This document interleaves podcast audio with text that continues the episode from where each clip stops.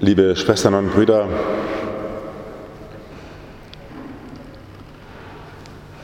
wenn wir hier in Liebfrauen Eucharistie feiern, dann kommen Menschen aus sehr unterschiedlichen Lebenssituationen zusammen. Nach zehn Jahren wieder in Liebfrauen sein und singen, unsere Kantorin, wow. Oder auch zu kämpfen um ein Enkelkind, zu beten, zu hoffen. Oder sich zu fragen, was wird aus unserer Tochter werden?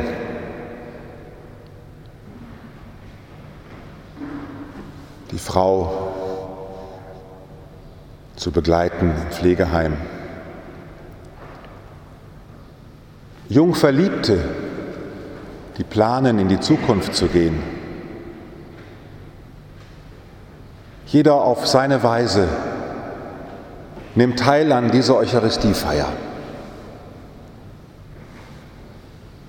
Ich heute auch mit Ihnen die letzte Messe hier in Liebfrauen. Jeder auf seinem Weg. Was tun wir hier, wenn wir uns versammeln? Und ich habe gelernt in meiner geistlichen Entwicklung, also ich muss ja irgendwie auch mit 64 noch ein vernünftiger Gläubiger sein, was tue ich hier, wenn ich mich mit Ihnen versammle? Kann ich das als erwachsener Mann überhaupt noch verantworten mit dieser katholischen Kirche und mit all dem, was so ist? Mich hier mit Ihnen zu versammeln? Was tun wir hier, wenn wir uns versammeln? Und weil ich es unbändig liebe zu singen, will ich Ihnen sagen, am Beispiel unseres Singens, warum wir uns hier versammeln. Zur Liturgie gehört seit 60 Jahren der Gesang der Kantoren. Dass in der Liturgiefeier gesungen wird, wenn Sie nach Lourdes gehen, das wird es ausführlich entfaltet in verschiedenen Sprachen in Rom, überall und auch in Gotteshäusern hier in Deutschland, in allen Ländern werden Psalmen gesungen, gibt es einen Wechselgesang. Warum wollen wir singen? Das ist schon der erste Schritt, weil manche Gläubige dann sagen, da müssen wir schon wieder irgendwas singen. Warum wollen wir singen? Warum haben wir oben hier in Liebfrauen da an der Empore singende Engel? Oder wenn wir da oben hinschauen, die Engel, die singen. Gibt es überhaupt etwas zu singen? Ist nicht vielmehr doch vieles in der Welt so, dass wir eher verstummen, schweigen?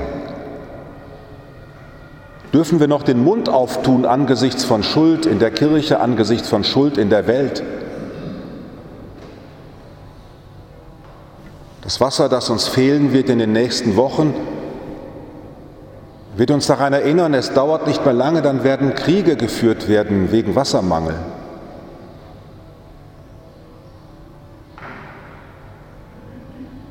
Gestern ein denkwürdiger Tag. Für wen soll man jetzt beten? Wer soll siegen? Wer soll gewinnen? Wer soll untergehen?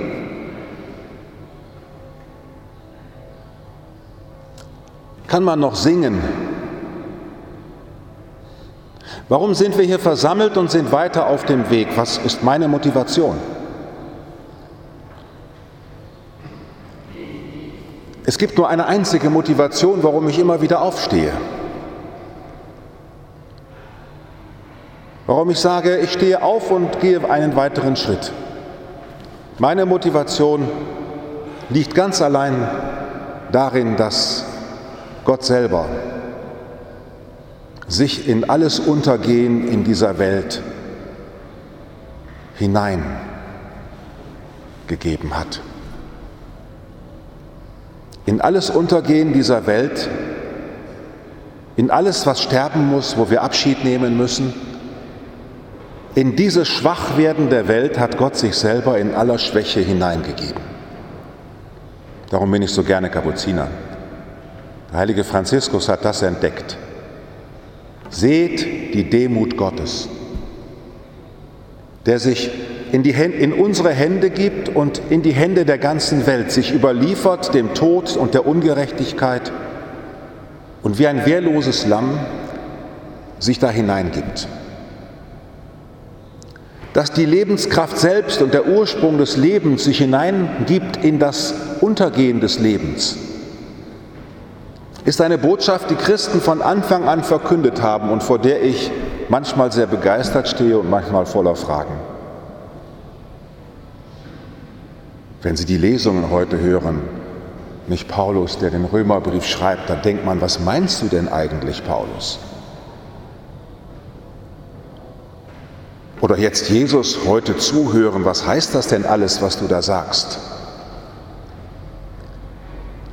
Und bei allem, was uns an Vernunft gegeben ist zu durchdringen, Gott sei Dank gibt es die theologischen Wissenschaften, die das alles hin und her wenden und das erklären wollen,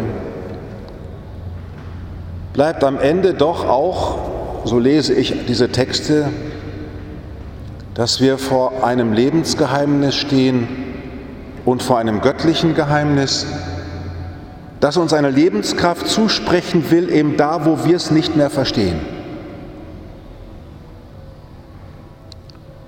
Wir sagen das so leicht, deinen Tod, o oh Herr, verkünden wir, deine Auferstehung preisen wir, bis du kommst in Herrlichkeit, das geht uns hier so über die Lippen. Es ist das Zentrum der Feier, auf die hin alles zuströmt, weil wir verkünden und besingen, dass es einen Grund zur Auferstehung gibt, der nicht in der Logik der Welt liegt.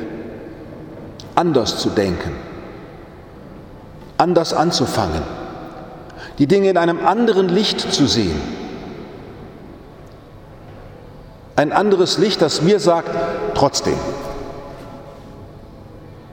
Trotzdem. Trotz Tod und Unrecht, Gott gibt seine Liebe in unsere Hände. Jesus, der Mensch wird, der Schöpfer der Welt und die ganze Welt durchwaltet. Darum dieser Gesang. Es zieht sich ein Singen durch die Schöpfung und ein Klingen, das nicht von dieser Welt ist. Und jedes Mal, wenn ich die eine Kantorin höre, wenn sie den Antwortpsalm singt, sehe ich den Zug von 1236 Juden, die in Frankfurt zum Güterbahnhof gefahren werden, wo jetzt die EZB steht, um verladen zu werden, ins KZ zu gehen, mit diesem Psalm auf den Lippen höre ich Jesus singend ans Kreuz gehen. Höre ich von einer Hoffnung, die mich schaudern lässt. Das Tagesgebet, das die katholische Kirche heute betet, weltweit, bringt das auf den Punkt. Heiliger Gott, gib, dass wir deinen Namen alle Zeit fürchten und lieben. Der Religionsphilosoph Paul Tillich hat versucht, das, was Christen bewegt, was glaubende Menschen bewegt, so zu fassen. Er sagt, es ist die Begegnung mit dem, was uns fasziniert und was wir fürchten. Faszinosum et tremendum. Wir machen uns auf aus dieser Welt mit all dem, was uns hier bewegt und begegnen einer größeren, anderen Wirklichkeit. Wenn ich mich hier mit Ihnen versammle, dann möchte ich mich gerne mit Ihnen einbringen in den Lebenswillen Gottes, der in allem Untergehen dieser Welt seine Auferstehung hineingegossen hat. Ich kann das glauben. Und diesen Glauben kann man weder anerziehen noch machen. Es ist ein schwacher Glaube. Er hat keine Begründungen in Excel-Tabellen und keine Begründungen in Panzerfahrzeugen und nicht einmal Begründungen in großen Domen und großen Mächten. Das alles ist nur gebaut worden wie diese Liebfrauenkirche, um davon Zeugnis zu geben, dass die Menschen nicht aufhören zu vertrauen, dass in allem sich Gottes Lebenswille so hineingegeben hat, dass er selbst in der Schwachheit überlebt. Man fragt sich, welches Vermächtnis will man hinterlassen und das will ich Ihnen heute Morgen gerne sagen. Gott wird Ihnen nicht helfen, dass Ihre Wünsche in Erfüllung gehen. Diese Art zu glauben und zu beten, dass Gott dafür da ist, das, was ich mir ausgedacht habe, was werden soll, das muss auch eintreten, das habe ich mir schon längst abgeschminkt. Aber ich darf vor ihm klagen. Ich darf ihm sagen, ich verstehe nicht. Ich darf schreien mit den Psalmen. Wenn Sie das, die erste Lesung heute noch einmal nachlesen, das Klagegebet des Jeremia. Ich darf meinem Herzen Luft machen. Ich bin ernst genommen. Ich muss mich nicht verstecken, wenn ich nicht mehr kann. Wenn der Franziskus-Treff hier nebenan jeden Tag öffnet für obdachlose Menschen, dann ist er ein Symbol für jeden von euch, denn jeder von euch ist auf seine Weise obdachlos. Machen Sie sich doch nichts vor. Wenn die Gesundheit geht, wenn die Partnerschaft schwierig wird, wenn die Inflation steigt und die Kriege näher rücken, jeder von uns ist auf seine Weise obdachlos und muss sich bekennen als einer, der unterwegs ist. Und das Geheimnis ist, je mehr wir bereit werden vom Festhalten von dem, was ist, uns zu transformieren, um zu geben, was wir haben, dann werden wir die Wunder erleben. In der Gabenbereitung üben wir das. Die Gaben von Brot und Wein, die wir Gott entgegenhalten, sind Zeichen unserer Hingabe, unseres ständigen Übens, wie Jesus am Kreuz dem Vater zu sagen, dein Wille geschehe. Diese Transformation, sich zu überlassen dem nächsten Schritt und nicht zu wissen, was daraus wird, aber mit ganzer Hingabe und ganzem Verstand mit dabei zu sein. Oder wie Paulus es an einer anderen Stelle in seinen Briefen formuliert, wir sollen so weinen, als weinten wir nicht, so lachen, als lachten wir nicht. Und wir können ergänzen, so planen, als planten wir nicht.